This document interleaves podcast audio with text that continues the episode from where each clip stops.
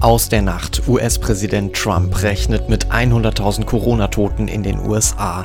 Nirgendwo sonst auf der Welt sind so viele Menschen infiziert. Heute bei RP Plus, die Corona-Pandemie ist eine Jahrhundertkrise, vor allem für die Wirtschaft. Und das kommt auf uns zu. Kleinunternehmer können finanzielle Soforthilfe beantragen. Gleichzeitig werden die Rufe nach Lockerungen bei den Corona-Sicherheitsmaßnahmen immer lauter. Der Rheinische Post Aufwacher der Nachrichtenpodcast am Morgen. Mit Christian Kanzora. Guten Morgen. Ich wünschte ja, ich hätte schönere Nachrichten, aber auch zum Start in diese Woche schauen wir vor allem auf ein Thema, die Corona-Krise. Weltweit steigt die Zahl der Infizierten. In Deutschland sind laut Johns Hopkins Universität mehr als 58.000 Menschen infiziert. Die Zahl der Todesfälle liegt aktuell bei etwa 450. Nordrhein-Westfalen zählt nach wie vor zu den Bundesländern, die am stärksten betroffen sind. Hier sind 13.600 Menschen infiziert. Die Behörden zählten gestern am Sonntag 110 Todesfälle.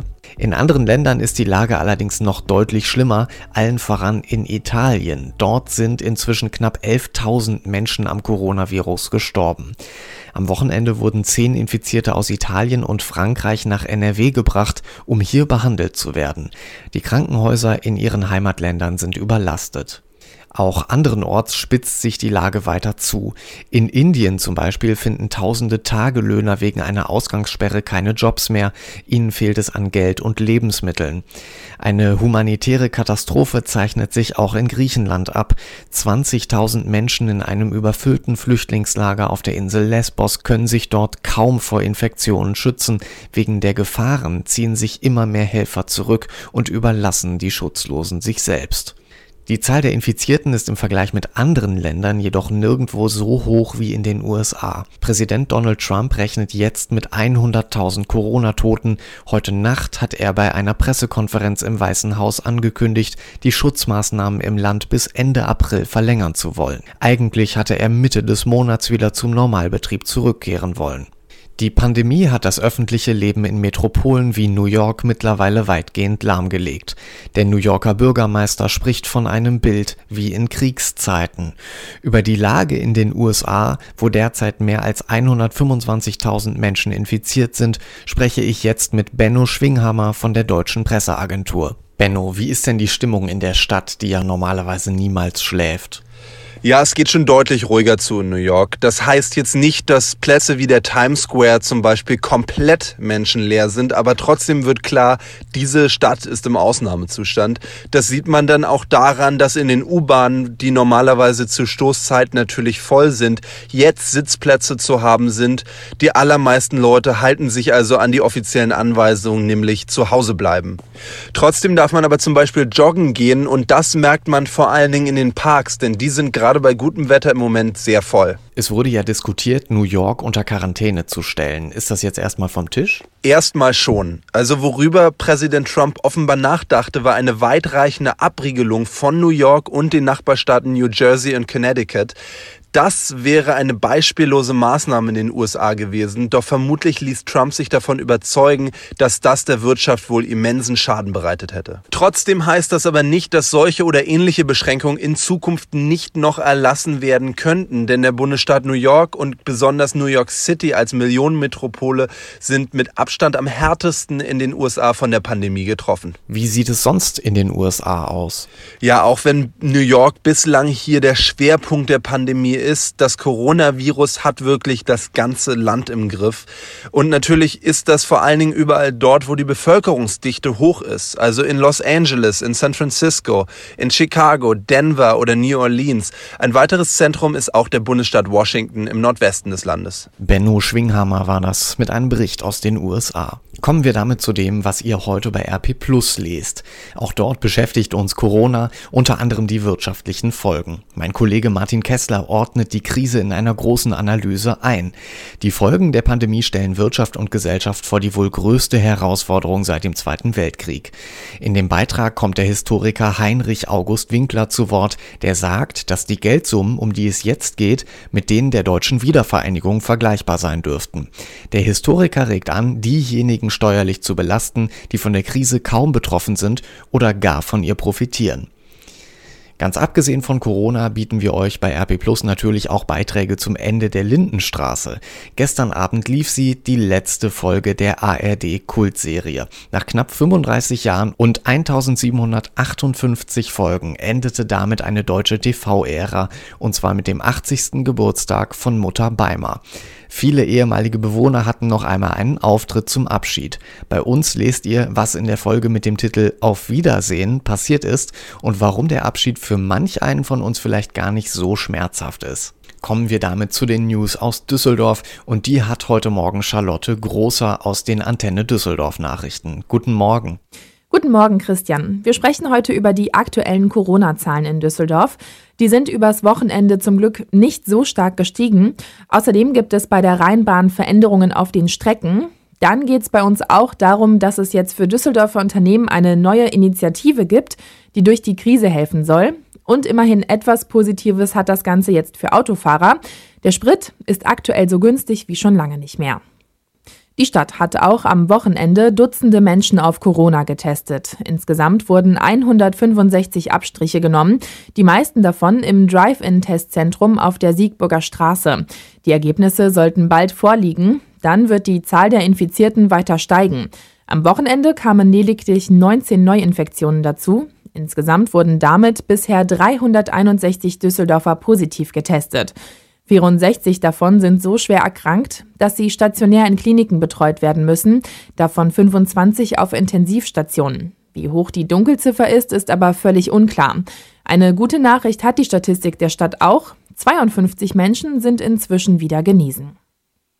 Abstand halten in der Corona-Krise, das gilt auch in Bussen und Bahnen. Deswegen setzt die Rheinbahn auf besonders stark genutzten Strecken mehr oder längere Fahrzeuge ein. Eine Sprecherin sagte gegenüber Antenne Düsseldorf, dabei gehen wir auch den Hinweisen unserer Kunden nach. Auf der U76 gibt es bereits verstärkte Fahrten, damit die Kunden nicht zu nah beieinander sitzen. Auch auf mehreren Buslinien fahren jetzt nicht mehr die kurzen Fahrzeuge, sondern Gelenkbusse. Generell sollten wir möglichst auf Fahrten mit der Rheinbahn verzichten. Die hat bereits reagiert und hat werktags auf Samstagsfahrplan umgestellt. Ab heute entfällt auch das Nachtexpress-Angebot. Damit kleine Düsseldorfer Unternehmen auch nach der Corona-Pandemie noch existieren können, gibt es eine neue Initiative. Sie heißt Locals for Locals und richtet sich an Unternehmen, die wegen der Corona-Krise um ihre Existenz bangen. Alina Lietz mit den Details für Antenne Düsseldorf. Das ehrenamtliche Projekt soll lokale Geschäfte in Düsseldorf unterstützen, zum Beispiel Friseure, Kosmetikstudios oder Restaurants und Bars, aber auch andere kleine Geschäfte, die zum Beispiel Schreibwaren oder Einrichtungsgegenstände verkaufen. Die Idee, Kunden kaufen Online-Gutscheine, die sie einlösen, wenn die Corona-Pandemie überstanden ist und die Geschäfte wieder öffnen dürfen. So haben die geschlossenen Unternehmen weiter Einnahmen und können ihr Geschäft eventuell retten. Mehr als 50 Düsseldorfer Unternehmen machen bereits mit. Gutscheine gibt es in Höhe von 10, 25, 50 oder 100 Euro. Der Link zu Locals for Locals steht auf antennedüsseldorf.de. Wir können hier in der Stadt aktuell so günstig tanken wie seit Jahren nicht mehr. Laut ADAC ist der Rohölpreis auf dem Niveau von vor vier Jahren. Die Corona-Krise sorgt dafür, dass die Preise gesunken sind und auch noch weiter sinken, so die Erwartungen des ADAC-Sprechers Thomas Müther. Wichtig sei, vor dem Tanken zu vergleichen. Aktuell tankt man so eine Auswertung auch des ADAC in der Regel am günstigsten zwischen 18 und 22 Uhr. Und das Ganze kann man wunderbar über eine kostenlose Smartphone-App, zum Beispiel ADAC Spritpreise, nachschauen und gucken, wo ist eine Tankstelle in meiner Nähe, die am günstigsten ist, wo kann ich am meisten sparen. Wer Preise vergleicht und zur günstigsten Tankstelle fährt, sorgt dafür, dass der Wettbewerb weiter angekurbelt wird. Wir sollten allerdings davon absehen, Treibstoff zu bunkern, heißt es vom ADAC. Vergleichsportale und den Link zur ADAC-App gibt es auf unserer Homepage unter den Nachrichten. Und da stehen auch alle weiteren Meldungen. Wer sich die Lokalnachrichten anhören will, kann das immer um halb bei uns im Radio. Charlotte Großer war das mit den Nachrichten aus Düsseldorf. Vielen Dank. Schauen wir jetzt auf das, was heute wichtig wird. Klar, Corona beschäftigt uns natürlich weiterhin. Fast jeder von uns fragt sich in diesen Tagen, wann geht es endlich normal weiter? Mit geöffneten Geschäften, ohne Kontaktverbote. Auch in der Politik gewinnt diese Frage zusehends an Brisanz. Jetzt werden erste Rufe nach einer Exit-Strategie laut.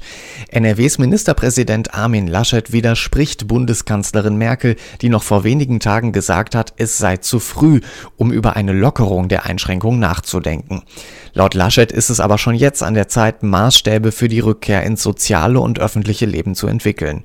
Düsseldorfs Oberbürgermeister Thomas Geisel springt Laschet zur Seite.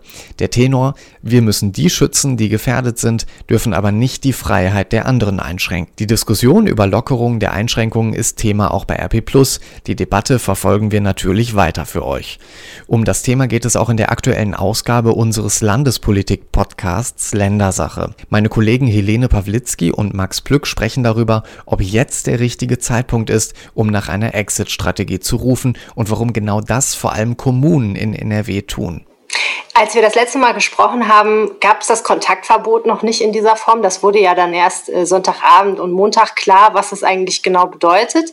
Und ähm, jetzt sind wir quasi eine Woche später, gibt es schon die erste Diskussion darüber, wann das eigentlich wieder rückgängig gemacht werden kann. Also wann wieder der Punkt kommt, wo wir alle mit mehr als zwei Personen äh, uns unterhalten können auf der Straße das fand ich ehrlich gesagt interessant, dass das insbesondere so aus Richtung der Kommunen kam. Also Düsseldorfs Oberbürgermeister Thomas Geisel hat dazu ja einen Gastbeitrag in der Rheinischen Post veröffentlicht, wo er gesagt hat, man müsste eigentlich schon mal drüber nachdenken, ob das eine sinnvolle Reaktion auf die Krise ist, alles so runterzufahren, inklusive übrigens auch der Wirtschaft, und ob es nicht doch besser wäre, vor allen Dingen die vulnerablen Personengruppen, sprich die Älteren, die Vorerkrankten, die dann eben besonders unter Corona leiden, irgendwie ähm, ja zu isolieren.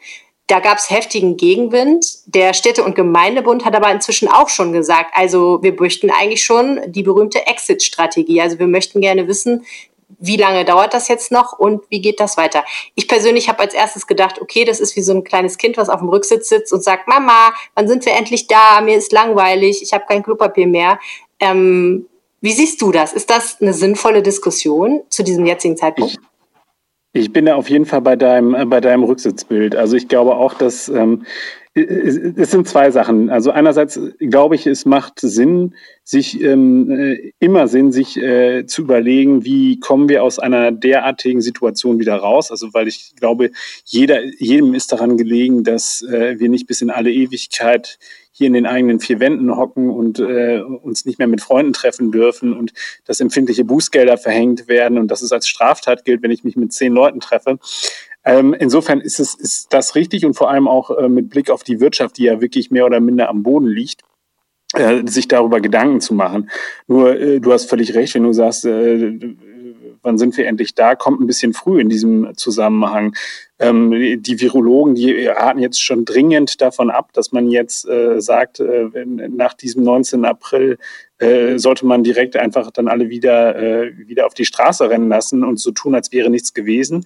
Und insbesondere gibt es auch schon Stimmen aus dem Kreise der Virologen, die sagen, äh, selbst wenn man diese Risikogruppe wegsperren würde, ähm, äh, würde das nicht den gewünschten Effekt bringen. Das mit den Kommunen, dass die jetzt rufen und dass die sich da jetzt so sehr zu, zu Wort melden, hat auch noch einen zweiten Grund.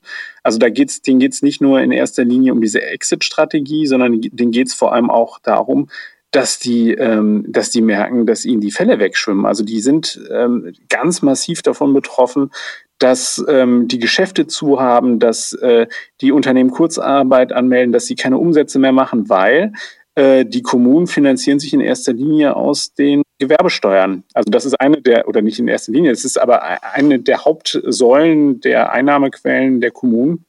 Und deswegen haben die jetzt nämlich schon mal aufgezeigt und haben gesagt, äh, nicht nur brauchen wir eine Strategie, um hier rauszukommen, sondern wir müssen uns auch äh, äh, überlegen, wenn wir die Wirtschaft derart stark stützen, äh, dass wir nicht die Kommunen aus dem Blick verlieren, die ja schon vor Corona äh, ziemlich, ziemlich äh, eine angespannte finanzielle Situation hatten.